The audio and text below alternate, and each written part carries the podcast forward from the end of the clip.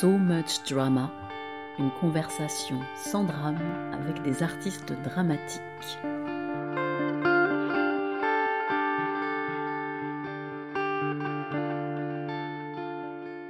Qu'en est-il du théâtre et de la scène? Quel est son champ d'action?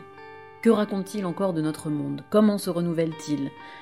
Je suis Aurélie Ruby, je me suis réveillée un matin et je me suis demandé pourquoi j'avais consacré ma vie au théâtre. Tout simplement, cet art qui est à la fois un art ancestral et un art du présent perpétuel, qui peut être partout et qui s'enferme dans la noirceur des salles, qui n'est pas complètement à la pointe mais qui n'a pas disparu. Et j'ai décidé d'inviter celles et ceux qui avaient eux aussi la folie d'y consacrer leur vie. Aujourd'hui, pour cette première émission, dans laquelle je jouerai le rôle de la journaliste, je reçois Sarah Jeanne Edef, comédienne et autrice, qui présentera d'ailleurs son seul en scène À ta vie au théâtre du Lavoir Moderne du 13 au 17 novembre prochain, et il ne faut pas louper ce spectacle.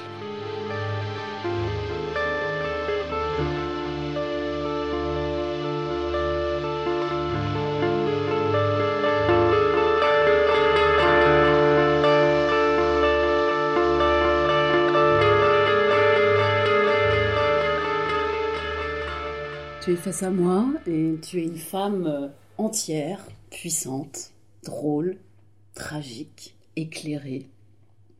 Tu es comédienne, entièrement, viscéralement, je dirais. Et tu consacres ta vie à l'écriture et à l'interprétation de tes spectacles, dans lesquels tu joues seule en scène. Bon, tu sais qu'en France, on aime bien définir les gens euh, par un mot, une étiquette, qui fasse écho à quelque chose qui est déjà connu. Alors quand on rentre pas dans ces schémas-là, c'est toujours plus difficile d'exister. Et en écrivant euh, cette présentation de toi, je me suis rendu compte que, très sincèrement, je pense qu'il faut inventer un mot pour toi. tu es avant tout autrice de tes propres spectacles, tu les interprètes seule en scène, avec euh, un humour absolument détonnant, et pourtant tu fais pas du stand-up. T'es entièrement comédienne, tu t'inscris dans l'histoire d'un théâtre qui part du témoignage et de ton histoire familiale. Et pourtant, on ne peut pas non plus dire que tu fais exactement du théâtre dit documentaire, parce que ça créerait quelque chose peut-être de trop intello, qui correspond pas non plus à ce que tu fais. Alors, comment te définir? Est-ce que tu accepterais, en toute humilité, que je te définisse comme une sorcière de la scène? Une guérisseuse des âmes et de l'histoire par les mots. Ça me va très bien. Ça me va très bien. Euh, de, manière un petit peu plus pragmatique, on dit artiste chef de projet. Hein. C'est la certification d'État que j'ai passée l'an dernier. Je suis l'une des, premières, je, suis partie de la première promo à avoir eu cette certification euh, desservie par le cabinet Harmonique. Euh, je l'ai eu en 2017 maintenant. Et euh, c'est une formation formidable qui permet justement aux sorcières de la scène de pouvoir avoir euh, une définition et un petit diplôme. Mais je préfère sortir scénique, c'est très très bien. Je pense que je, fais mes, mes, petites recettes de potions dans mon coin et je tente ensuite de faire des grandes réunions euh, dans des salles obscures pour tenter d'être en communion avec les spectateurs et avoir un discours assez commun en partant de, sujets assez personnels, j'arrive à en faire quelque chose d'universel et j'en suis assez contente. Alors ton premier spectacle s'appelle On fera quelque chose de toi si les petits cochons ne te mangent pas. Oula, ça date.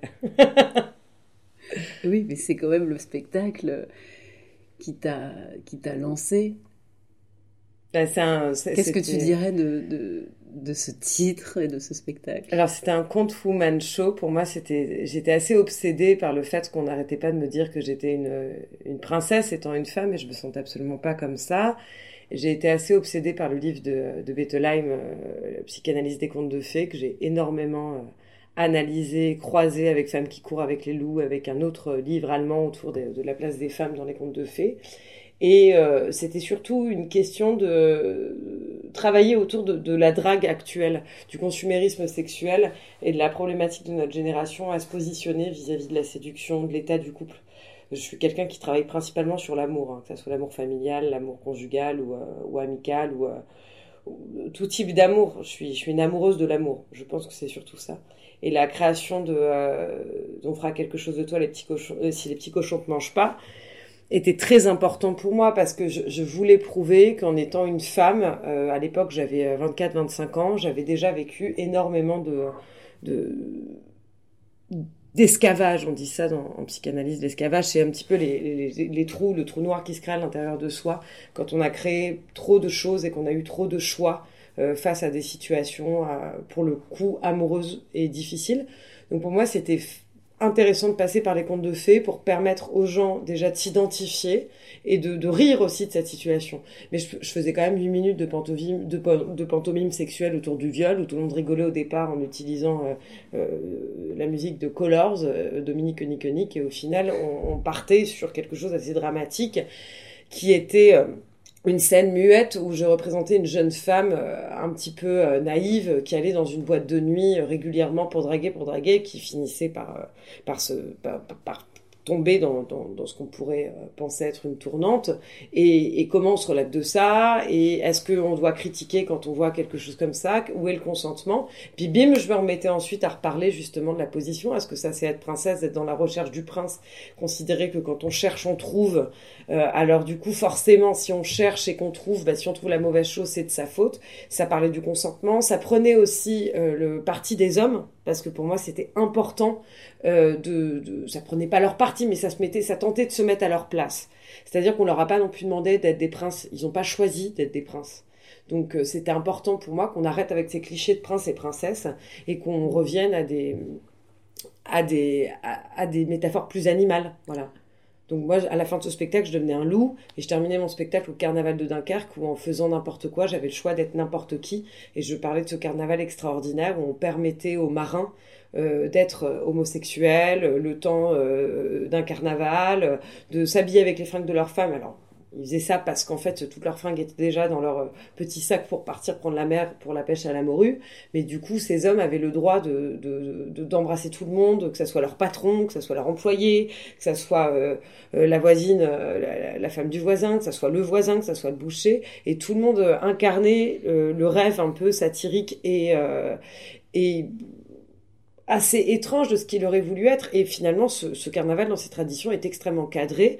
Donc, je faisais aboutir ma recherche de psychanalyse des contes de fées dans un endroit où on avait le droit d'être dans la l'interprétation au moins pour un jour. C'est souvent ça, hein, les, les, les, adaptations modernes, qu'elles soient filmographiques, théâtrales ou cinématographiques.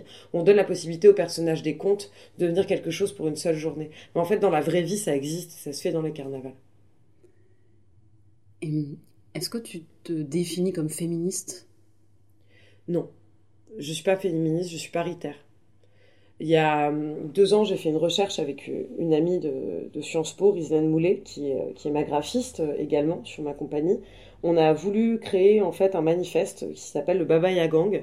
On a fait une recherche, on est allé voir énormément de spectacles, on a rencontré pas mal de gens, on a lu beaucoup d'ouvrages. Et euh, en fait, on, s'est rendu compte que c'était très très compliqué de, s'estimer paritaire. Qu'en fait, quand on, arrivait dans ces rencontres et qu'on parlait avec les gens et, qu'on essayait de trouver justement un langage paritaire, personne ne voulait nous entendre, donc du coup on nous disait qu'on était antiféministe.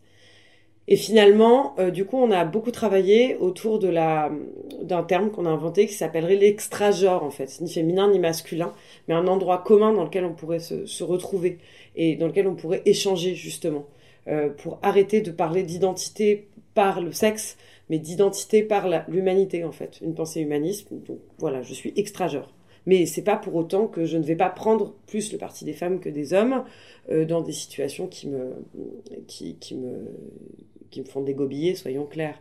Mais quand même, j'estime que c'est pas en étant contre les hommes et en mettant les femmes sur un piédestal qu'on va réussir à aboutir à, à, une vraie conversation et un vrai changement de la société. Alors le féminisme pour toi euh, est contre les hommes? Pas forcément, non? Il n'est pas contre les hommes, mais malheureusement, je, trouve de plus en plus, alors je vais pas forcément me faire des amis en disant ça, mais que y a, les, les, actions sont peut-être trop coup de poing qu'il euh, faut aussi qu'elle soit explicative et euh, beaucoup plus ouverte et qu'il y ait un vrai discours. Moi, j'ai quelque chose qui m'a beaucoup marqué, une anecdote. Il y a quelques années, pendant Nuit debout, des femmes s'étaient euh, retrouvées pour parler de féminisme justement sur la place et d'autres femmes interdisaient l'accès à ce cercle de parole aux hommes. Et je m'étais interposée ce jour-là parce que j'avais trouvé ça complètement idiot d'être dans un espace public, de faire une parole entre femmes et d'interdire aux hommes de pouvoir même pas l'écouter en fait. Et je trouvais ça très violent et pas intelligent dans la façon de le faire.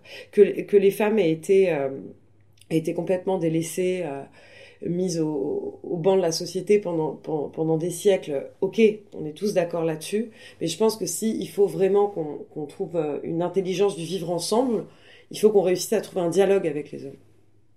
Du coup, tu, tu vois un peu la scène comme un lieu à la fois d'expression, d'engagement et peut-être aussi un lieu pédagogique Exactement, pour moi, de toute façon, je ne vois pas mon travail sans le côté pédagogique. Je suis fille d'éducatrice spécialisée, d'instituteur. Euh, ma mère est aussi art thérapeute euh, et mon père a énormément fait intégrer l'art dans, son enseignement. Euh, donc je suis un peu un enfant de la balle là-dessus. Et mm. j'estime que sur scène déjà on va convoquer. Donc voilà moi je vais je vais pas parler de il va je vais faire des spectacles où ça va plus parler de femmes. Donc euh, moi je vais faire des spectacles sur la sensibilité commune. Donc, je vais parler de sensibilité et cette pédagogie de la sensibilité. Donc c'est pour ça que ma compagnie s'appelle Sternum Emotional Impact Theater.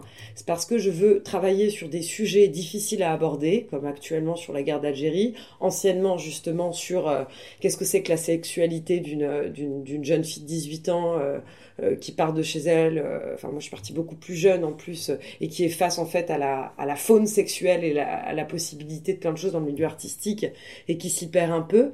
Là maintenant je travaille sur la guerre d'Algérie, et j'arrive à faire rire les gens de sujets un peu difficiles, parce que j'estime que avec le, c'est le boulot du sternum, c'est le boulot de, cet endroit du corps, hein, de prendre en fait les informations, de les travailler, de les recycler en fait, et moi j'essaie d'en faire quelque chose de plus détendu. Voilà je prends des trucs un peu tendus et j'essaie d'en faire une matière euh, plus souple, plus colorée, euh, plus agréable. Donc on, pleure autant qu'on va rigoler dans mes spectacles et réfléchir.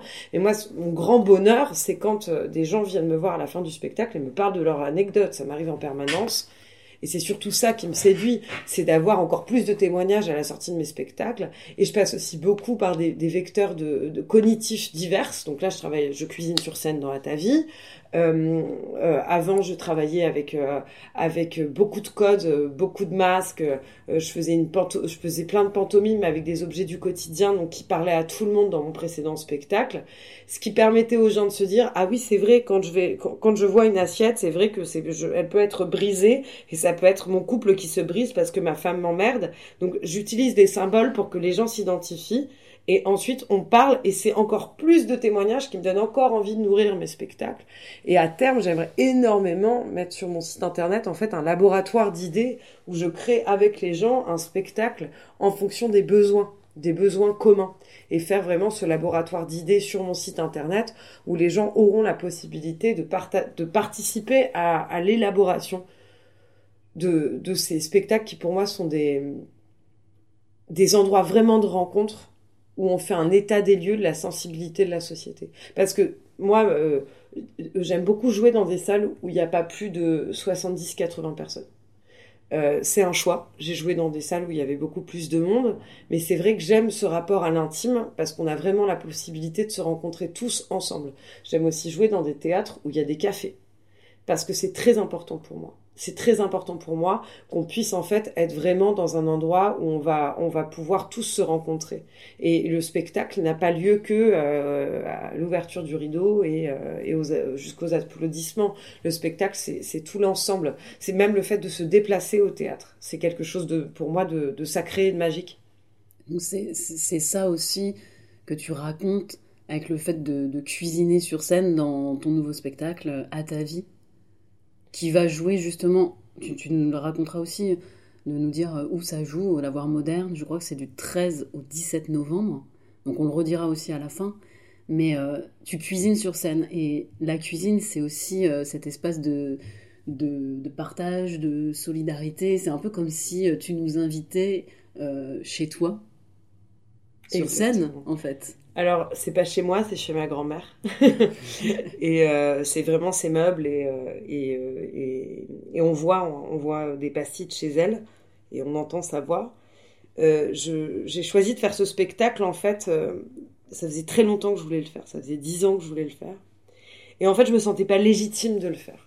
Je voulais interpréter ma grand-mère absolument, mais je me sentais trop jeune pour le faire. Je voulais pas que ça soit une jeune qui interprète une vieille euh, et que ça soit quelque chose un peu boulevard. Euh, j'ai rien contre le boulevard spécialement, mais j'avais pas envie de faire une forme euh, à la Elikaku. Voilà. Elikaku l'avait déjà fait. En plus, ma grand-mère ressemble énormément à sa Sarfati dans la vraie vie. Donc, il y avait un gros danger. Il fallait que ça prenne énormément de temps pour se délier et pour trouver le bon format. Et il se trouve qu'en fait, la vie m'a offert ce, euh, en fait, m'a mis au pied du mur parce que en, en 2017, euh, ma grand-mère a commencé à perdre la mémoire. Et au même moment, en fait, euh, des programmateurs qui m'avaient vu deux ou trois ans auparavant en Avignon m'avaient jamais rappelé.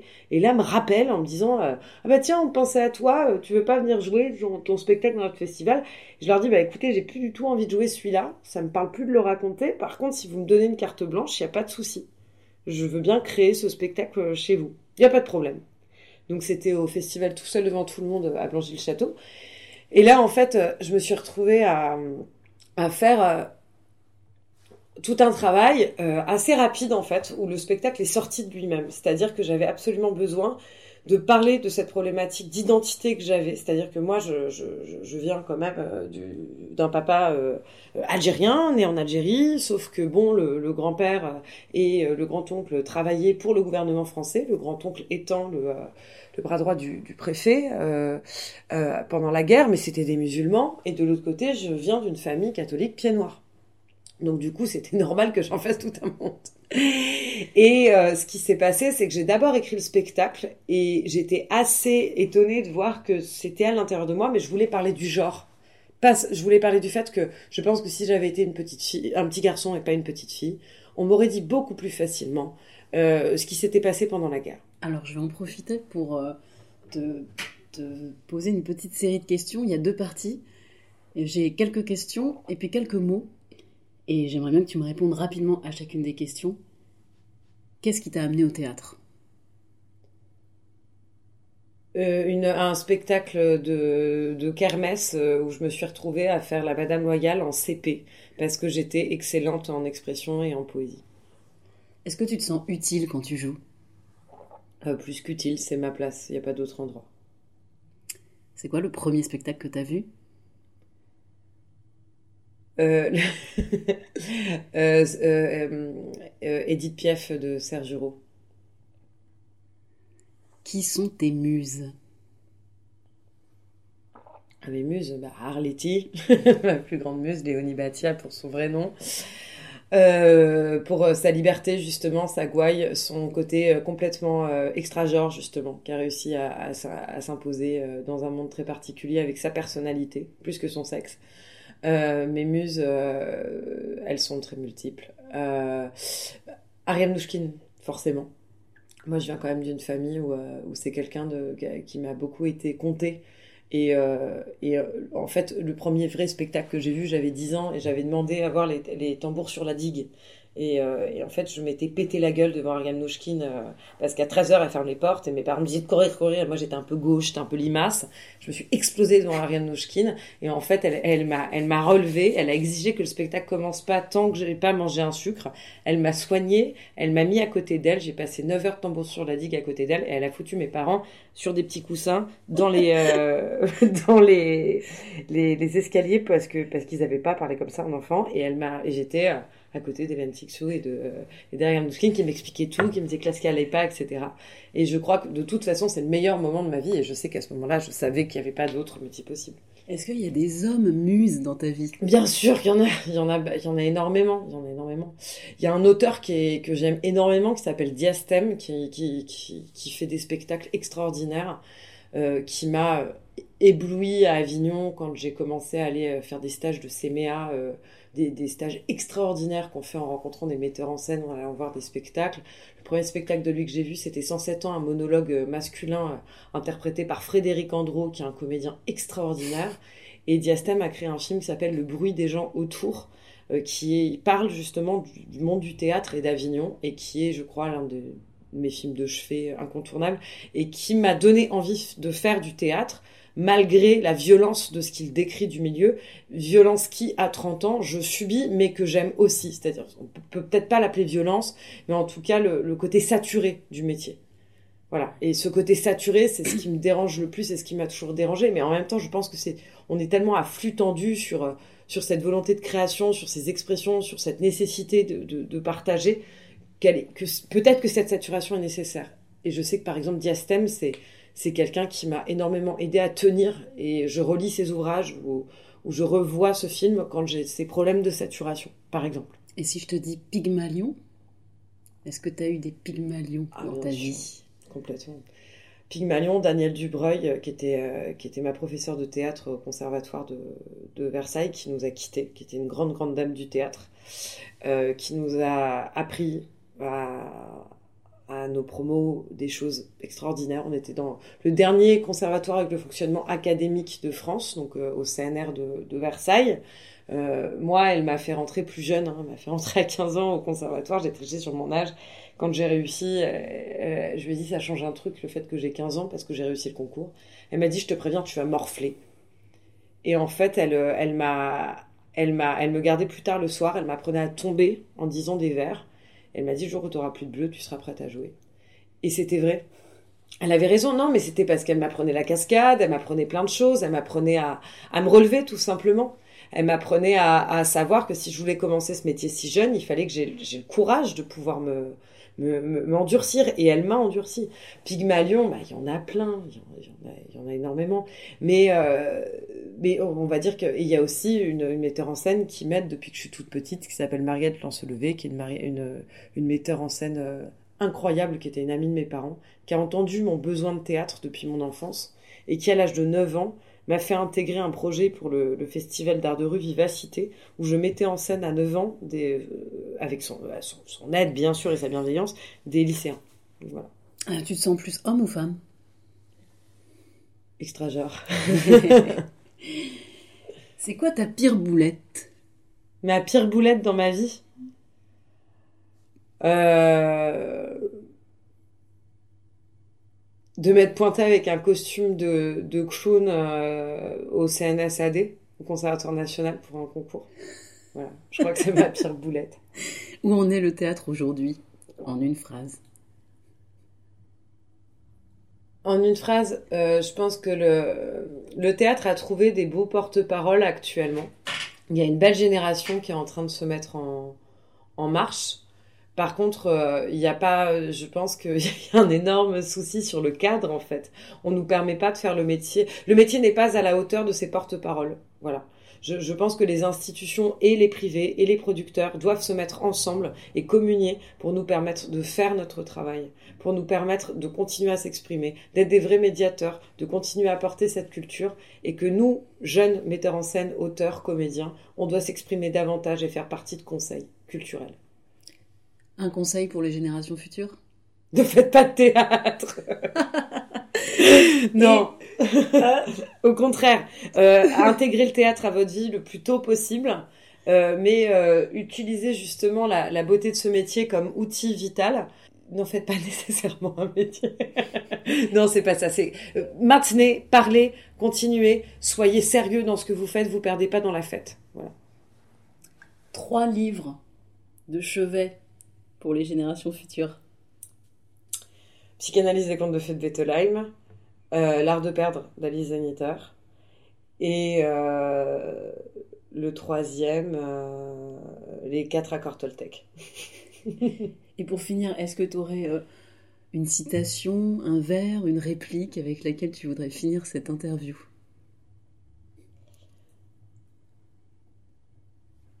Dans les origines comme en cuisine, si tu as les bons ingrédients, avec toi sera le temps. Merci beaucoup, Sarah Gianedef.